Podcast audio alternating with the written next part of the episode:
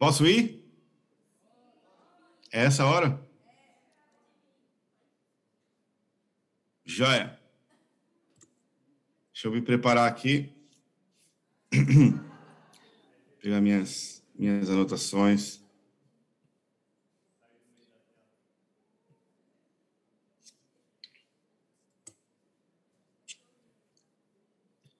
Bom, pessoal, saudade demais de vocês. Muito bom poder é, tá aqui hoje compartilhando. Nosso coração está sempre aí com vocês nas, nas programações e atividades e na, na, naquilo que é a visão de Deus para a nossa igreja.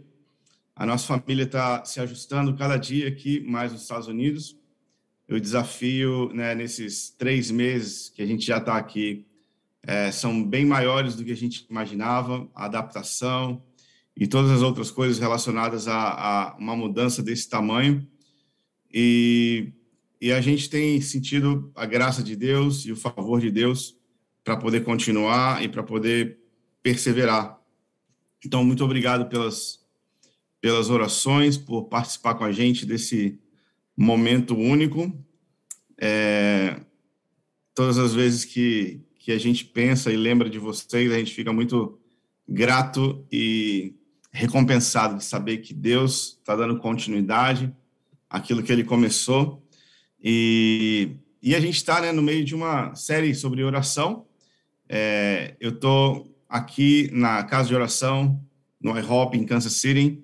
E aqui, para você ter uma ideia, começou uma reunião de oração no ano 19, é, 19, no dia 19 de setembro de 1999. E essa reunião de oração não parou até hoje. Né? É, é desde 99, são 22 anos que existe uma reunião de oração incessante acontecendo aqui. E o meu privilégio é poder me juntar ao que Deus está fazendo aqui, para que a partir desse lugar nós possamos inspirar outros, outras pessoas e outros lugares a também sustentar oração incessante até que o Senhor venha. É, esse, é o, esse é o nosso plano, essa é a nossa missão, é para isso que a gente está aqui. E é muito legal porque eu estou acabando agora também de escrever um livro sobre oração na sala de oração.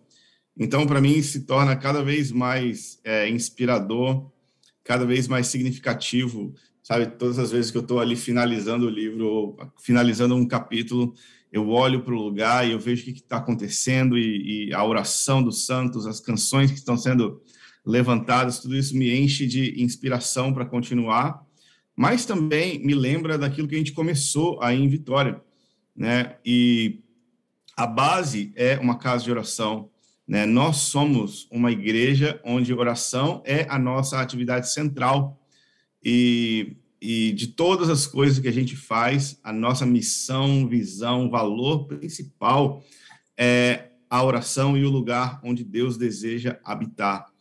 E é sobre isso que eu gostaria de compartilhar hoje com vocês nessa manhã. É, eu queria é, queria inspirar vocês sobre o nosso destino e especialmente de como Deus nos vê e como a gente pode corresponder para aquilo que Deus espera de cada um de nós. Nas últimas, nas últimas mensagens, nos últimos domingos, é, eu vi que a Mari, o Anderson, o Felipe e, e inspiraram a gente numa vida de oração pessoal, ok? Todo mundo foi desafiado a ter uma vida de oração pessoal, porque quando a gente ora, nós somos transformados à sua imagem. É, quando nós oramos, é, Deus tem prazer no som da nossa voz, Deus tem prazer na, na nossa presença. Quando nós oramos, é, nós mudamos, nós somos transformados, nós somos é, é, capturados e fascinados por quem Ele é. E tudo isso faz parte da oração, e tudo isso é um valor significativo do que significa, do, do que é orar, mas esses são aspectos individuais que despertam o nosso coração para um objetivo maior, para um plano maior. E o que eu queria compartilhar com vocês nessa manhã não é simplesmente os benefícios que eu recebo quando eu oro, mas eu queria que a gente falasse nesse dia sobre o benefício que Deus recebe quando nós oramos. Queria que você olhasse comigo a, a carta do apóstolo Paulo aos Efésios. E, e eu não sei se você já parou para pensar, mas o que, que será que Deus ganha com tudo isso que está acontecendo?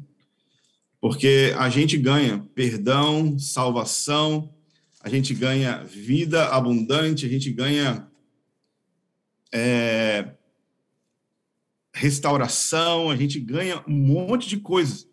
Quem já parou para pensar que Deus também tem um, um interesse? Deus também tem uma ambição. Deus também tem um porquê por trás de tudo que está acontecendo. E se você ficasse consciente do que Deus deseja, do que Deus quer, Deus tem uma herança para receber, eu acho que ficaria mais tranquilo para a gente poder entregar para Ele aquilo que Ele de fato deseja receber. E essa é com certeza uma das orações que a gente mais faz aqui na casa de oração em Kansas City. Está em Efésios capítulo 1, versículo 17 e 18 o apóstolo Paulo está orando e ele fala o seguinte: para que o Deus do nosso Senhor Jesus Cristo, o Pai da glória, vos dê conhecimento e o espírito de sabedoria e de revelação. E ele ora também, versículo 18, para que sejam iluminados os olhos do vosso entendimento, para que saibais qual é a esperança da sua vocação e quais as riquezas da glória da sua herança dos santos. O apóstolo Paulo está falando o seguinte, gente, eu vou orar por vocês, para que vocês consigam ver com olhos iluminados no seu entendimento, para que vocês consigam entender qual é o fim da sua esperança, onde que a sua esperança acaba. Onde que vai dar essa história toda? Qual é o fim da história? Qual é a conclusão de todas as coisas? E ele fala para que a gente possa ter olhos iluminados também, para que a gente possa contemplar a riqueza da glória, da herança que ele possui nos santos. E aqui eu queria fazer uma pausa para que a gente pudesse simplesmente perceber, sentir, experimentar no nosso coração. Eu sou a herança de Deus. Ele tem uma herança e o desejo dele sou eu ele tem um prêmio e o prêmio dele sou eu. Então, a gente falou sobre os benefícios da oração e tudo que acontece quando a gente ora, mas Deus também está atrás de um benefício, Deus também está atrás de uma recompensa, Deus está interessado em um, um prêmio, ele está, ele quer receber algo e aquilo que Deus deseja é você. Deus nos deseja e nós somos a recompensa para tudo o que ele fez. Nós somos o prêmio que ele ganha depois desses anos e anos e anos de história da restauração do homem, da salvação do homem, da morte, do sacrifício de Jesus, dos, da, da jornada bíblica dos apóstolos e dos profetas, sabe, de tudo que nós estamos vivendo e experimentando hoje. No fim das contas, o que, que Deus leva disso tudo? Deus leva eu e você. Deus tem a mim e a você como objetivo, e ele tem a você como o prêmio superior ou a recompensa por tudo aquilo que ele está fazendo. Por isso a gente é, é, por isso a gente pode até mesmo focar melhor nas nossas vidas, porque a gente pode viver a nossa vida em direção a entregar para Deus o plano ou a recompensa que ele quer receber. Sabe, quando a gente vai no aniversário de alguém e a gente não sabe o que essa pessoa quer de aniversário, a gente fica aleatório e, e muitas vezes a gente até negligencia o fato de que aquela pessoa merece um presente, uma recompensa. Mas quando a gente entende o que aquela pessoa quer, o que aquela pessoa deseja, nós podemos ser assertivos, nós podemos ser objetivos e entregar para ela aquilo o que ela quer. E queridos, em resumo, Deus deseja habitar entre nós e Deus deseja nos possuir para sempre, ou nos ter perto dele para sempre. Esse é o fim do jogo.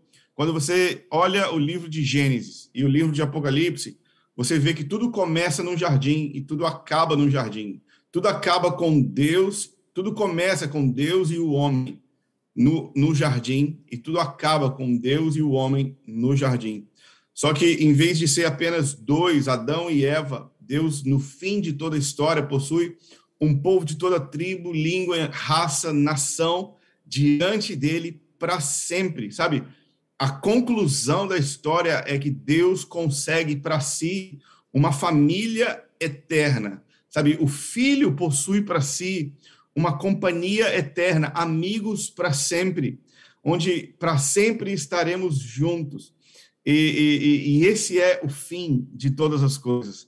Sabe, quando a gente tem o fim em mente, a gente consegue viver o agora de uma maneira mais objetiva. Agora, como igreja, como família espiritual que nós somos aí, como base, será que é, entender o plano de Deus faria com que a gente se engajasse melhor naquilo que está sendo proposto para nós? Eu acredito que sim, porque tem muita gente que fica aqui sentadinho nessas cadeiras azuis e fica zanzando, batendo cabeça de um lugar de um lugar para o outro, sem saber como se conectar e como se engajar com a igreja ou como que eu faço para pertencer a esse negócio.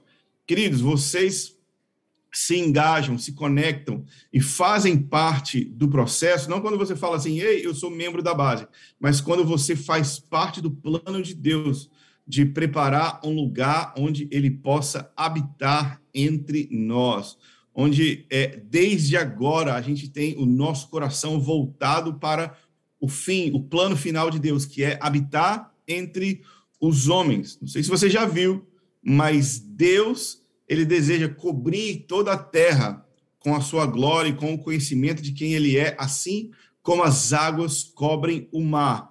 E um outro segredo bíblico é que Deus habita, ou ele está de maneira palpável, de uma maneira é, mais tangível, no meio dos louvores do seu povo. O rei Davi, ele vai ensinar nos Salmos que Deus ele habita e é entronizado, essas duas coisas. Ele habita e recebe autoridade para governar, direito para governar, no lugar onde ele é adorado.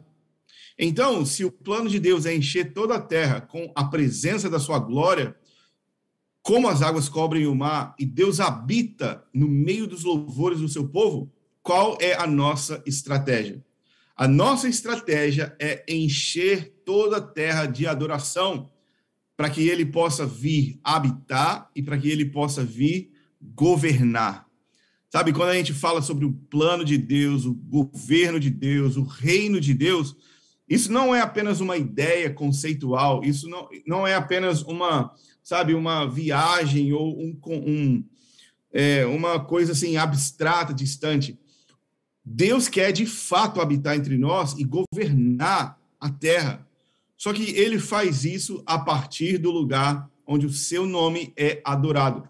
Então, nós, como base, como igreja, temos como plano final, como missão final, é preparar um lugar para que Deus possa habitar em Vitória. Preparar um lugar para que na nossa geração Deus possa habitar entre nós fazer com que na nossa geração nós assumamos a responsabilidade de preparar um lugar para Deus. E, e, sabe, e nós podemos é, trabalhar e nos envolver para que na nossa cidade Deus encha esse lugar de adoração, de intercessão, de oração, para que ele possa vir e habitar entre nós. Queridos, isso é, isso é tão significativo porque o próprio Deus está movendo, movendo isso no coração de toda igreja, em todo lugar, em toda a terra. Se você é um crente há mais tempo, você vai lembrar que há 15, 20 anos atrás, os ministérios de oração eram praticamente inexistentes, eles pertenciam apenas às gloriosas irmãs do coque, que faziam aquelas reuniões de oração no fundo da igreja, e que era só elas que oravam e o resto da igreja né, nem se metia com, com, com as irmãs do coque. E 20 anos atrás, não se falava sobre oração dia e noite, sobre é, é, preparar um lugar para Deus habitar entre nós, isso não estava na agenda da igreja. Mas nos últimos 20 anos, Deus despertou o coração de milhares e milhares de pessoas. Despertou o meu coração quando eu era um jovem. Despertou pessoas no mundo inteiro para mobilizar reuniões de oração, porque Deus quer voltar e habitar na terra. Deus quer morar entre nós. E se Deus habita no meio dos louvores do seu povo, queridos, adivinha para que adivinha para que que a base existe? A base existe para preparar um lugar para Deus habitar entre nós. A nossa igreja e o sentido dela existir, o motivo pelo qual nós vemos, é, nos reunimos aqui todos os domingos, não é só para a gente receber uma boa palavra, para a gente entregar os nossos dízimos, para a gente poder ver os irmãos, tomar um cafezinho na, na porta, comer o, o, bolo da Iara, ou qualquer coisa legal que possa acontecer na comunhão, para levar os, os, as, as crianças na salinha, para poder, sabe, trocar uma ideia com algum amigo.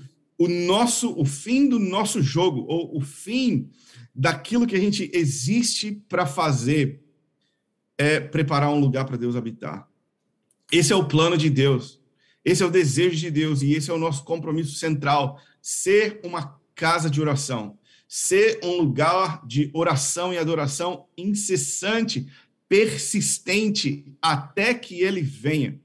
Até que ele venha, não é até que a gente sinta um arrepio e olha, Deus veio na reunião hoje. Não, a gente quer ver o céu abrir e Jesus descer. E a nossa reunião de oração tem esse prazo de validade. O nosso prazo de validade, limite é até que Jesus venha, até que Jesus volte.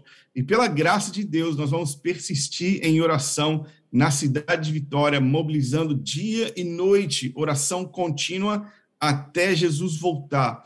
E esse vai ser sempre o objetivo e a, a, a, o valor central da nossa igreja. Queridos, se Deus deseja habitar entre nós, adivinha o que a igreja vai estar fazendo no fim dessa era? no fim do livro de Apocalipse, no capítulo 22, versículo 17, você não precisa abrir, mas talvez você já sabe de cabeça. O, o livro de Apocalipse conclui dizendo que o Espírito e a noiva dizem, vem. Sabe, dizer é, para Deus nada mais é do que orar. né? Falar, é, o Espírito falando através da igreja, em unidade com a igreja, e o desejo dele do Espírito e da igreja no fim dessa era é que Deus venha e habite entre nós. Esse sempre foi o seu plano, esse sempre foi o seu desejo.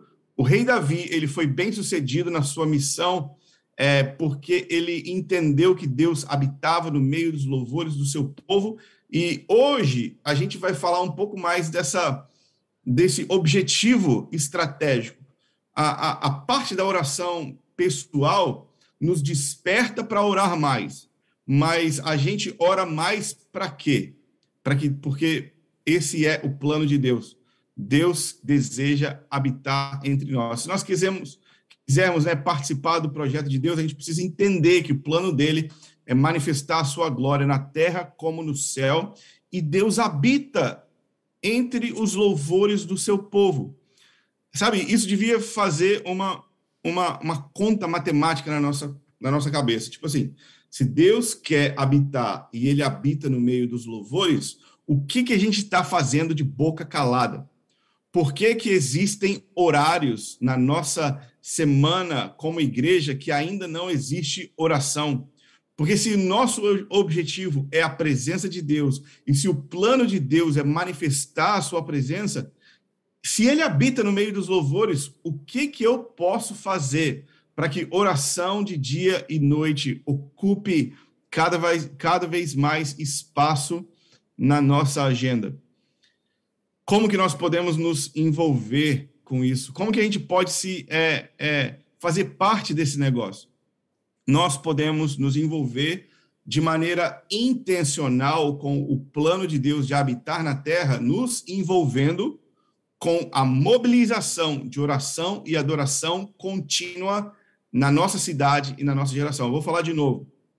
Nós podemos nos envolver com o plano de Deus de habitar entre nós, nos envolvendo com a mobilização de oração e adoração contínua. É assim que a gente faz parte do plano de Deus. ok? É, se você deseja, sabe, fazer parte da base, mas você não tem é, objetivo, ou você não tem no seu coração se envolver com oração de dia e noite, ou orar mais, ou participar das reuniões de oração, queridos, eu, eu oro para que nessa manhã o Espírito desperte o zelo dentro de você, para que o fogo de Deus seja aceso no seu coração, a fim de que você veja a glória da recompensa que ele tem em você. Não é por causa de você, é por causa dele, é por causa daquilo que ele espera receber, é por causa da glória e do merecimento que ele tem por tudo que ele fez nós podemos nos envolver com essa mobilização de oração. Todas as quintas-feiras, há mais de 10 anos, nós nos reunimos para orar, das 8 às 10 da noite. Todas as quintas-feiras, esse lugar aí está aberto para oração de tarde até de noite. E o nosso coração e o nosso objetivo é ver cada vez mais pessoas se envolvendo com esse plano e esse projeto, para que nós possamos encher, encher as lacunas da nossa semana, onde a nossa principal característica, quando alguém pense na base, ou quando alguém pensa assim, cara, será que a base está aberta? Sim, a base está aberta e funcionando com oração acontecendo. Que horas? De manhã, de tarde, de noite, de madrugada. Quando? Todos os dias. Com que tipo de pessoas? Jovens, velhos, crianças, todos envolvidos na mobilização de oferecer para Deus o louvor devido ao seu nome, porque ele é digno e porque ele merece o louvor da nossa da nossa boca e porque ele disse que a que iria habitar no meio dos nossos louvores. Então, se nós desejamos de fato a presença de Deus, a gente não fala isso quando a gente chora, a gente fala isso quando a gente vem para a reunião de oração. Ah, eu amo a presença de Deus. Ah, eu quero mais de Deus na minha vida. Você não, você não comprova isso quando você fica emocionado e fala. Você comprova isso quando você organiza a sua vida para abrir um espaço na sua agenda onde oração seja parte da sua atividade. Sabe, eu estou encontrando uma enorme dificuldade de encaixar exercício físico na minha agenda sabe? Porque essa não era a minha prioridade até pouco tempo atrás. Eu não estava interessado em, em, fazer isso acontecer. Talvez oração seja para nós algo que a gente não estava interessado em ver acontecer, mas se nós entendermos a primazia, a preeminência de Deus em todas as coisas na nossa vida, nós vamos, nós vamos abrir espaço na nossa agenda e nós vamos separar um dia e uma hora para que nós possamos estar diante de Deus e fazer parte dessa mobilização. Sabe, quando a gente fala assim, é, algumas pessoas pensam, pensam que se, se sentem culpadas, né? Mas eu não queria que você se sentisse culpada ou que você se sentisse pesado no coração, mas eu queria que você se sentisse desafiado, né? Ou impulsionado a dar aquilo que você pode, a oferecer aquilo que você tem. Não é necessariamente você se tornar uma pessoa que abandona os estudos e, o trabalho para ser um missionário de oração ou uma pessoa que está aqui na casa de oração todos os dias, o dia inteiro. Mas, sabe, de alguma maneira nós podemos nos envolver. É, a gente tem também uma atividade no, no sábado, uma vez por mês, onde a nossa sala de oração funciona num dia que é um pouco mais neutro e num horário onde é um pouco mais é, flexível para que todos da nossa igreja possam se envolver, não só nas quintas-feiras. E o nosso coração é que cada vez mais a gente possa abrir horas onde possamos é, exaltar o nome de Deus na nossa cidade, porque Ele é digno e porque Ele quer morar entre nós. Até mesmo no domingo, se você chegar um pouco mais cedo, existe uma reunião de oração acontecendo uma hora antes do nosso culto, onde antes de tudo acontecer, nós buscamos Deus e nós é, é, oramos. Bom, deixa eu é, entrar aqui propriamente dito naquilo que eu gostaria de dizer. Né? Espero que essa tenha sido uma introdução ok para você. Vamos lá. Mateus capítulo 21.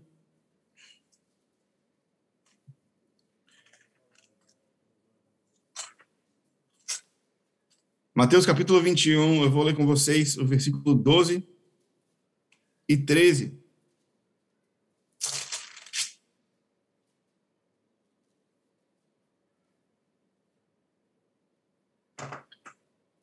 O quão sério você acha que Deus leva isso que eu estou falando? O quão intenso você pensa que é o coração de Deus sobre isso que eu estou falando? Sobre a casa de oração, sobre oração dia e noite persistente acontecendo. O quão a sério você pensa que Jesus leva isso? Ok, isso aqui é o quão sério Jesus leva a casa de oração e oração acontecendo no nosso meio. Versículo 12: Entrou Jesus no templo e expulsou todos os que aí vendiam e compravam, e derrubou as mesas dos cambistas e as cadeiras dos que vendiam pombas, e disse-lhes: Está escrito: A minha casa será chamada casa de oração, mas vós as tendes convertido em um covil de ladrões.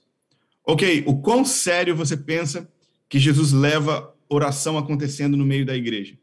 Ele leva tão sério ao ponto de que, se necessário for, ele vai quebrar tudo que impede oração dia e noite acontecer.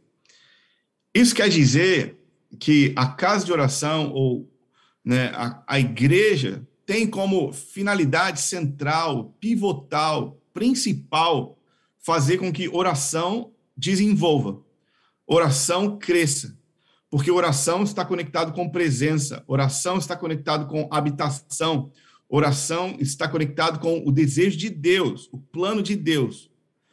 Ok, o que, que pode impedir o plano de Deus? Nada. E se nós estivermos contra o plano de Deus na igreja, Deus vai quebrar tudo. Deus vai remover da sua casa tudo que impede oração dia e noite acontecer. Deus vai remover do meio do seu povo todas as distrações e tudo aquilo que impede que a gente seja um povo zeloso pela sua presença. E nós vamos ser incendiados com o mesmo zelo que ele tem pela sua casa. A palavra de Deus diz que o zelo pela casa de Deus queima, consome o próprio Deus. Mas é porque será que ele é zeloso como se fosse um diácono ou um zelador ou alguém que fica ali é, olhando para se a luz está apagada para ver se as coisas estão em ordem, para ver se não tem chiclete debaixo da cadeira. Jesus não é o diácono da igreja, Jesus não é o zelador, Jesus não é um cara zeloso pela casa no seu aspecto apenas organizacional. Jesus está interessado em ver a principal atividade para a qual a igreja foi feita para fazer acontecendo. E se isso não estiver acontecendo, queridos, nós sempre precisamos levar em conta, nós sempre precisamos levar em conta que se as coisas funcionarem de um jeito diferente do que Jesus planejou elas para acontecer, o seu plano pode incluir chicotadas e mesas sendo viradas. Já parou para pensar, tipo, Jesus, o homem mais manso, mais doce, mais humilde, mais bom, mais amoroso, mais é, é, paciente, mais flexível, mais, sabe, o homem mais é, é compreensivo de todos, ele chega no templo e começa a quebrar as mesas. Isso fala do tamanho do zelo e do tamanho do fogo que ele tem no seu coração para ver com que a sua casa funcione de acordo com aquilo que ele fez a sua casa para existir. Imagina se você chega em casa e a sua casa foi é, tomada por outras pessoas e ela virou uma drogazil, né? Porque isso é bem possível, né? Ela virou uma pague menos, sei lá, uma farmácia em Vitória. Né? Você chega em casa e de repente a sua casa virou outra coisa. Não, você não tem mais casa, você não tem mais o seu quarto, você não tem mais a sua sala, você não tem mais. A, a sua casa virou outra coisa. O que, que você ia fazer? Você ia falar assim, gente, isso aqui está muito errado. É melhor vocês começarem a sair daqui de dentro. é melhor a minha casa voltar a ser aquilo que ela era feita para ser antes que eu comece a ficar nervoso. E esse ficar nervoso não é pecar na ira, mas é o zelo de fazer com que a casa volte para a sua função original. E Jesus, ele nunca pecou e nunca perdeu a paciência. E, na verdade, aquilo que ele faz é uma demonstração do seu zelo e do seu amor, e não uma falta de controle. Quando ele expulsa as pessoas que vendem e compram do templo, ele não estava, tipo, meio que, rapaz, hoje eu tive um dia difícil e eu saí um pouco do controle, eu fiquei um pouco nervoso demais, que droga. Não. Ele está falando o seguinte: ei, a minha casa é uma casa de oração e eu tenho zelo para ver para ver que ela volte a funcionar como eu a fiz para existir. E enquanto ela não funciona dentro daquilo que eu fiz ela para ser, eu vou virar todas as mesas. Queridos, a sua vida talvez possa estar tá funcionando muito legal.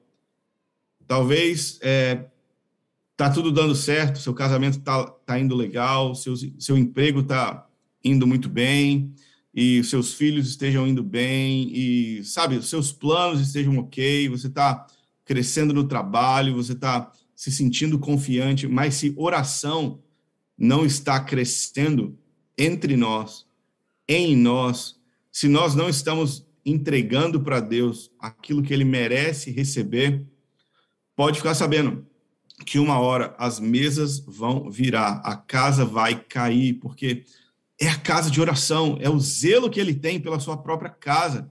E ele não vai deixar a gente abandonado no sucesso, ele vai impedir o nosso sucesso sem ele. Ele vai fazer com que a gente possa ressignificar o que é sucesso quando nós estivermos de volta conectados com aquilo que ele fez a gente para existir. Em outras palavras, se tudo está indo bem, mas a oração não está crescendo, nada está indo bem. Para para pensar. Se tudo está indo bem, mas se oração não está crescendo em nós e entre nós, nada está indo bem. E se prepare, porque Jesus vai virar as mesas das nossas vidas, para que Ele possa fazer de nós uma casa de oração, para que nós possamos nos conectar de novo com Ele. Sabe, a casa de oração, queridos, o lugar de oração, as reuniões de oração, a base, é o lugar que Deus projetou para que Ele pudesse revelar a glória do Seu nome, para que pessoas pudessem conhecê-lo e encontrar-se com Ele. Mas nós transformamos a casa de Deus e a casa de oração em qualquer outra coisa. A gente fica ocupados com várias outras atividades e a gente se esquece que Deus habita no meio dos louvores e não no meio de um monte de coisa que a gente faz até mesmo no nome de Deus. Então, eu não quero saber se você está envolvido só com o serviço ou só com a música, ou só com o kids, ou só com a zeladoria, ou recepção, ou qualquer outra coisa. Eu não quero saber se você está só envolvido com as ICs e com. Sabe? Nós precisamos nos envolver com a casa de oração, com as reuniões de oração, com oração incessante, de alguma maneira. Organize a sua vida para que oração possa fazer parte daquilo que Deus está querendo fazer entre nós. Não espere Jesus virar as mesas da sua vida, mas abrace aquilo que Deus tem para nós como destino. Ok, Mateus 21, Jesus fala: tá tudo errado aqui. Tá tudo errado aqui, mas eu estou comprometido a fazer com que a minha casa volte a ser aquilo que eu fiz ela para existir. Ok?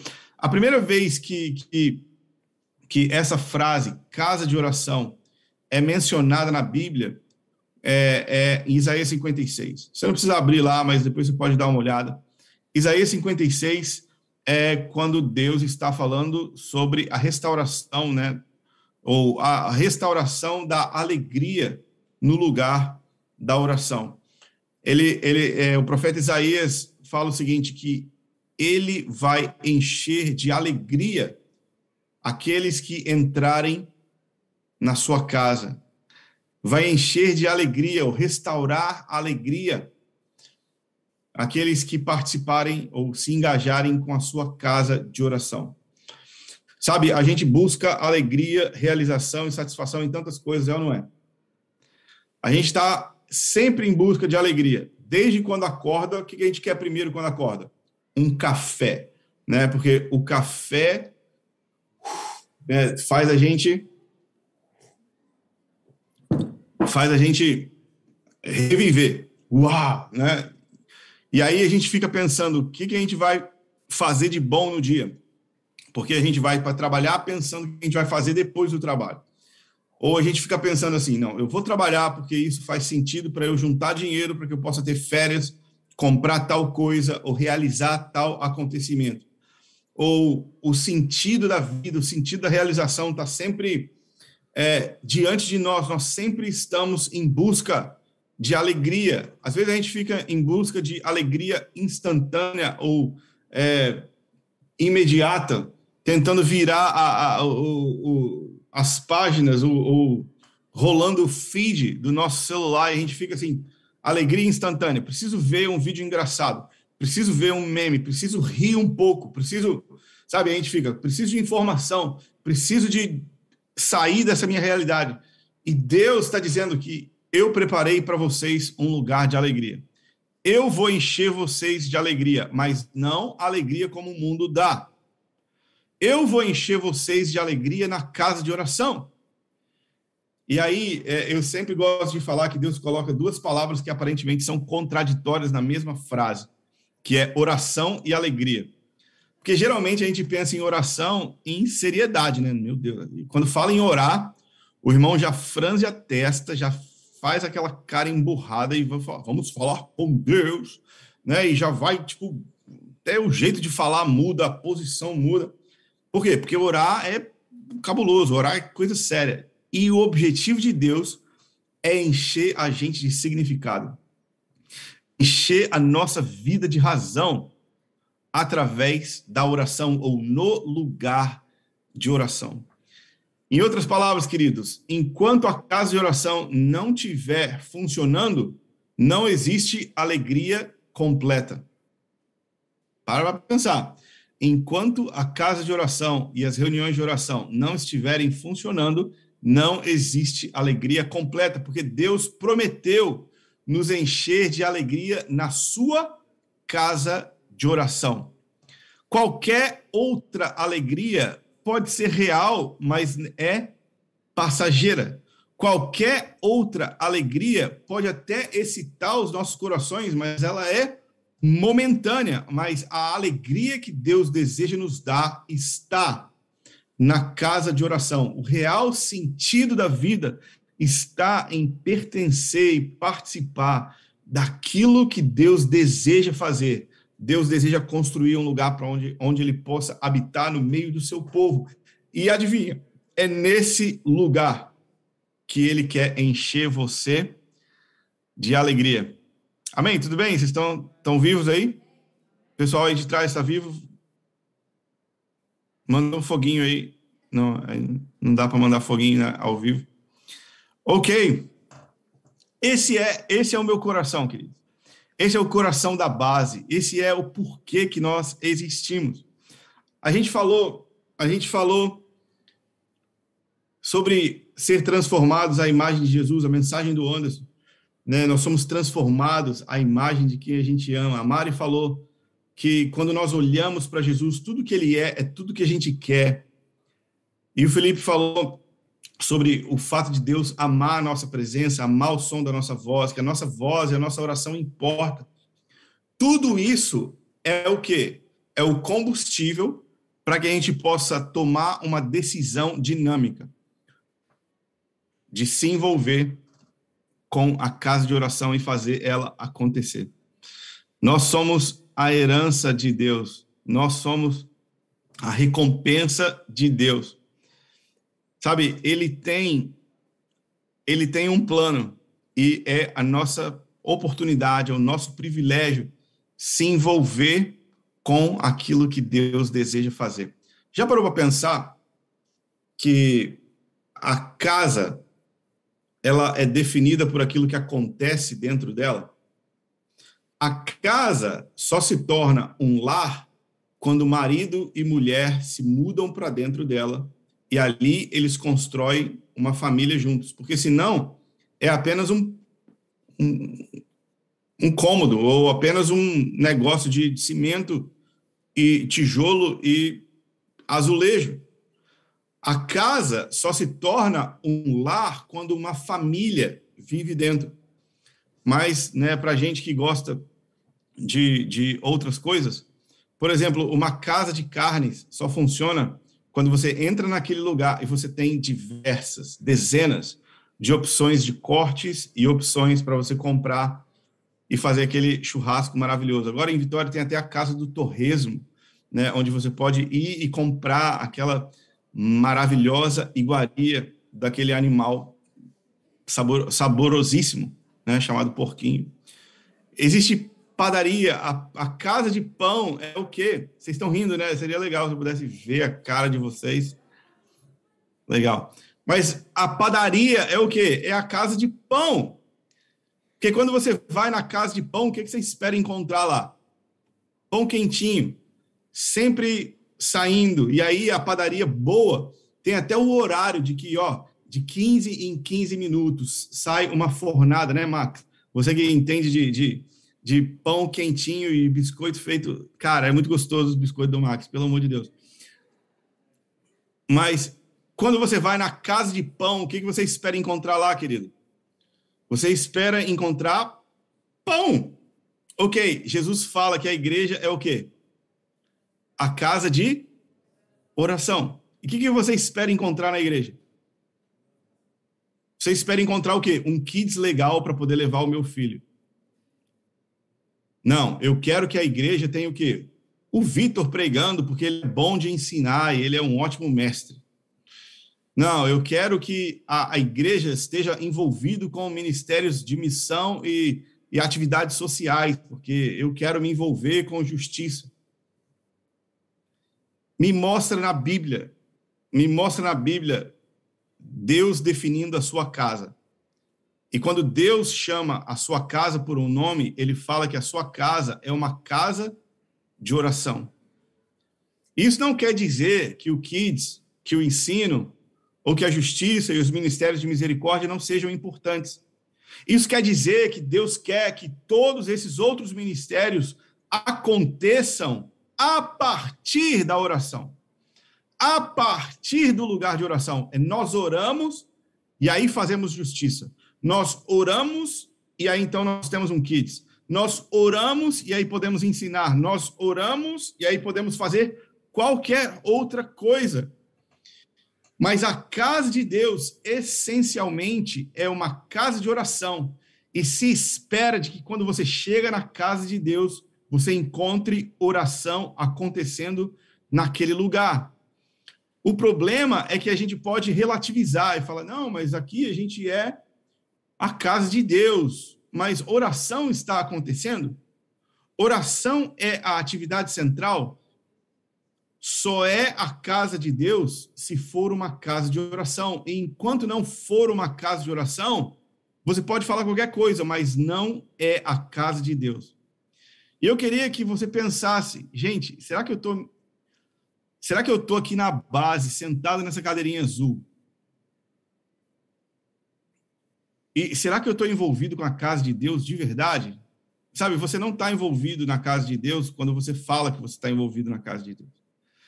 Você, você se envolve de fato quando você participa ou muda a sua vida para encaixar oração de maneira contínua. Você imagina, Jesus ele poderia ter falado qualquer coisa.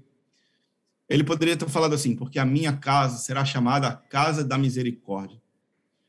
Ele poderia ter falado, porque a minha casa será chamada a casa do evangelismo e da justiça social porque a minha casa será chamada a casa do discipulado, porque a minha casa poderia, é, será chamada a casa da prosperidade. Não, ele falou: A minha casa é uma casa de oração. Jesus poderia ter falado qualquer coisa, mas ele pensou bem e falou: Ei, o que mais define a minha casa é quando isso que nós chamamos igreja se torna um lugar de encontro entre Deus e o homem. Orar, orar é se tornar a casa de oração. O Oliver acordou e agora quer me ajudar na, na mensagem. Começou a dizer lá que a casa de Jesus é a casa de oração. É isso mesmo.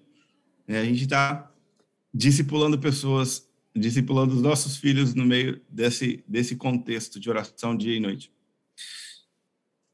Cara, é isso. Jesus, ele não mudou de ideia desde Mateus 21, e ele não está pedindo desculpas para você nessa manhã, falando assim: eu sinto muito, porque você veio para a igreja achando que ia ser uma casa de bênção e uma casa de prosperidade, mas na verdade eu queria te que você orasse. Me desculpa pela pegadinha. Ele não, sabe, ele, ele não está pedindo desculpa, ele não está andando atrás, ele não está mudando de ideia. Na verdade, ele está prestes a virar as mesas da sua vida, enquanto a sua vida não for conectada com a casa de oração. E eu peço que Deus, sabe, mova e, diz, e faça com que coisas parem de funcionar nas nossas vidas, para que a gente possa perder o sentido de que está tudo bem enquanto a gente não ora. Não está nada bem enquanto a gente não ora. Não está nada bem se a casa de Deus e a casa de oração não está funcionando. Não está nada bem enquanto a gente está trabalhando e edificando as nossas casas e a casa de Deus permanece vazia. Depois você dá uma olhada no livro de Ageu. São apenas três capítulos. Mas o livro de Ageu, dá uma lida rapidinha é sobre o povo de Deus que voltou do cativeiro babilônico para construir a casa de oração.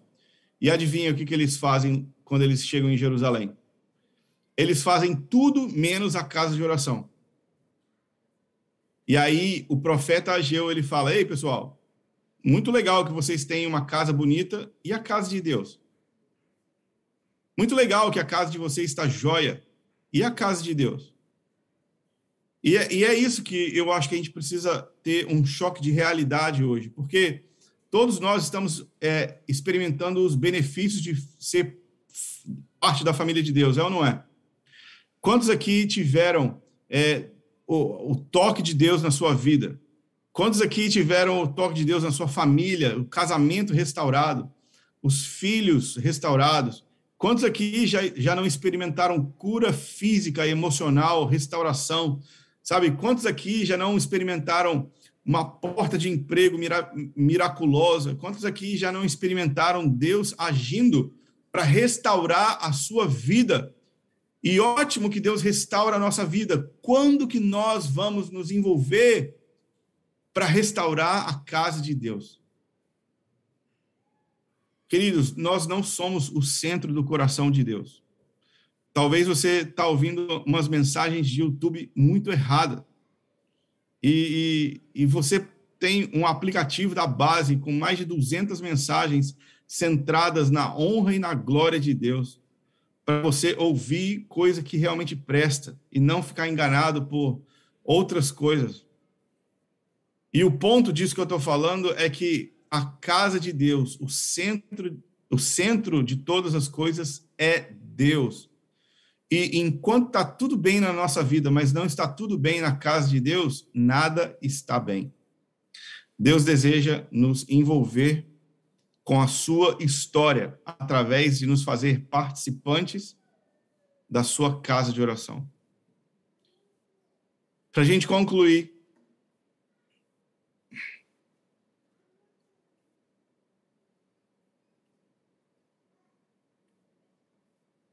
eu queria eu queria ler com vocês o Salmo 132. Porque você pode estar pensando assim: nossa, uau, o que, que eu faço agora? E agora, gente, o que, que, que, que eu faço? Qual atitude eu tomo? O que, que, que, que eu faço? Como que eu reajo diante dessa mensagem? Como que eu posso dar uma resposta adequada? Eu queria ler o Salmo 132, do versículo 1 até o versículo 5. Salmo 132, versículo 1 ao 5.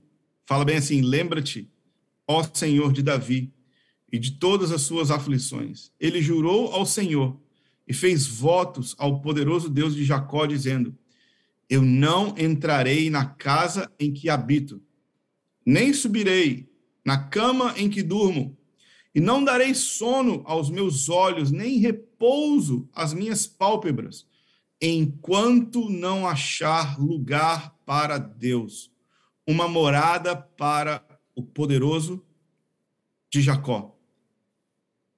Cara, esse é o coração da base. O coração da base é um grupo de pessoas que faz um voto diante de Deus. E esse voto é o Salmo 132. E o voto é o seguinte: Deus, eu não vou relaxar enquanto está tudo bem na minha casa e a sua casa ainda não está funcionando. Eu não vou ficar tudo bem enquanto não está tudo bem para você. E eu não vou ficar confortável enquanto não estiver confortável para você. Deus, eu não quero uma vida descompromissada com o seu plano e o seu propósito. Nós queremos preparar um lugar para você habitar. Olha o que, que Davi fala. Eu não darei sono aos meus olhos. Querido, ele falou: eu não vou dormir em paz eu não vou relaxar, eu não vou descansar. Tá bom, Davi, até quando? Até que Deus tenha um lugar para habitar, até que Deus tenha uma casa. E a casa de Deus é a casa de oração. Queridos, nós proporcionamos um lugar de descanso para Deus. Um lugar para ele habitar com a sua presença manifestar a glória do seu nome quando nós preparamos o lugar de oração, a casa de oração. Quando nós nos envolvemos com as reuniões de oração. Quando nós dizemos, eu vou me, me envolver, eu vou me voluntariar com isso. Eu não vou negociar as reuniões de oração. Eu não vou, sabe, faltar e perder por nada. Eu estou comprometido com o lugar onde Deus deseja habitar mesmo que isso custe o meu sono, mesmo que isso custe o meu descanso, eu vou preparar para Deus um lugar onde ele possa habitar. E aí você pode estar pensando assim, mas Vitor, cara, eu, eu, sou muito ocupado. Eu, eu, eu trabalho muito. Eu tenho filho pequeno. Eu sei lá qual que é a sua desculpa. Eu queria falar para você que a pessoa que escreveu esse salmo aqui, o rei Davi, ou que inspirou esse salmo aqui, que é o rei Davi, essa pessoa era mais ocupada que você, ok? Ele era o rei de Israel. Ele tinha uma nação para administrar, ele tinha política para fazer, ele tinha contatos, relacionamentos para fazer, ele tinha projetos em todas as esferas da sociedade para poder resolver. Ele estava com a sua agenda bem carregada. E mesmo assim, ele se comprometeu a preparar um lugar para Deus habitar. E nós podemos nos envolver com o desejo do coração de Deus, queridos, de habitar entre nós, ao preparar o tipo de lugar e ser o tipo de pessoa com quem Deus deseja habitar. Se Deus deseja morar entre nós, é porque ele deseja manifestar o poder da sua glória em vitória, como é no céu. E cobrir a nossa cidade, Vitória, Vila Velha, Cariacica, Serra, assim como as águas cobrem o mar. E nós temos o glorioso privilégio de dizer, de dizer sim para esse plano de Deus. Queria convidar você a ficar em pé no seu lugar e nós vamos encerrar nessa manhã.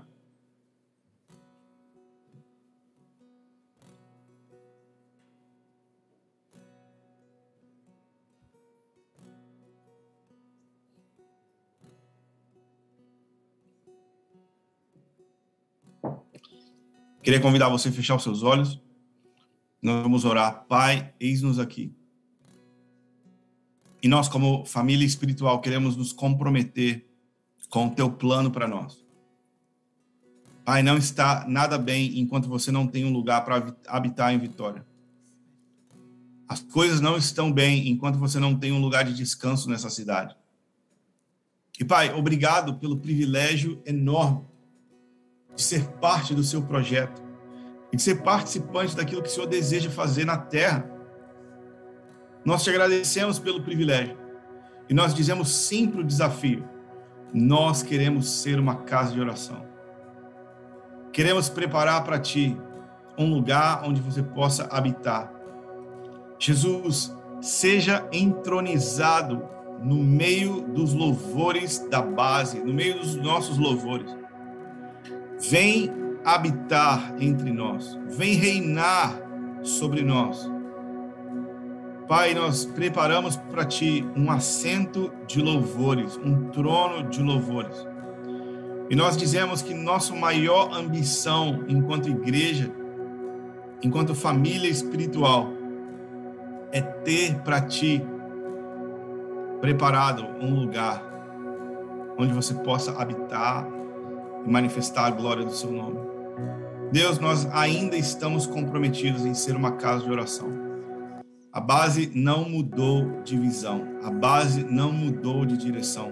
Nós não mudamos de valores. Nós queremos ser uma casa de oração acima de todas as coisas. Nós não mudamos de prioridades. Tu és a nossa prioridade. A sua presença é a nossa prioridade. A tua glória, a tua fama é a nossa prioridade. Deus, eis-nos aqui diante de ti para mais uma vez nos comprometer com o teu plano, com o teu propósito. Eis-nos aqui, Espírito Santo, incendeia o altar dos nossos corações agora mesmo com fogo do céu. Vem sobre nós com fogo Acende os nossos corações com fogo. Zelo pela tua casa agora mesmo. Em nome de Jesus, Espírito Santo, desperta o zelo nos nossos corações. Tua palavra diz que o zelo pela tua casa te consome. Deixa o zelo pela tua casa também nos consumir agora mesmo. Espírito de fogo, vem sobre nós e desperta em nós paixão pelo teu nome zelo pela tua casa. Pai, obrigado por essa nossa família espiritual, que nós podemos fazer isso juntos. Obrigado que nós podemos ser uma família espiritual onde o centro de todas as coisas é a sua presença. Obrigado porque nós podemos ser parte da base e nos comprometer com a sua fama e com a sua glória. Muito obrigado, Senhor. Muito obrigado.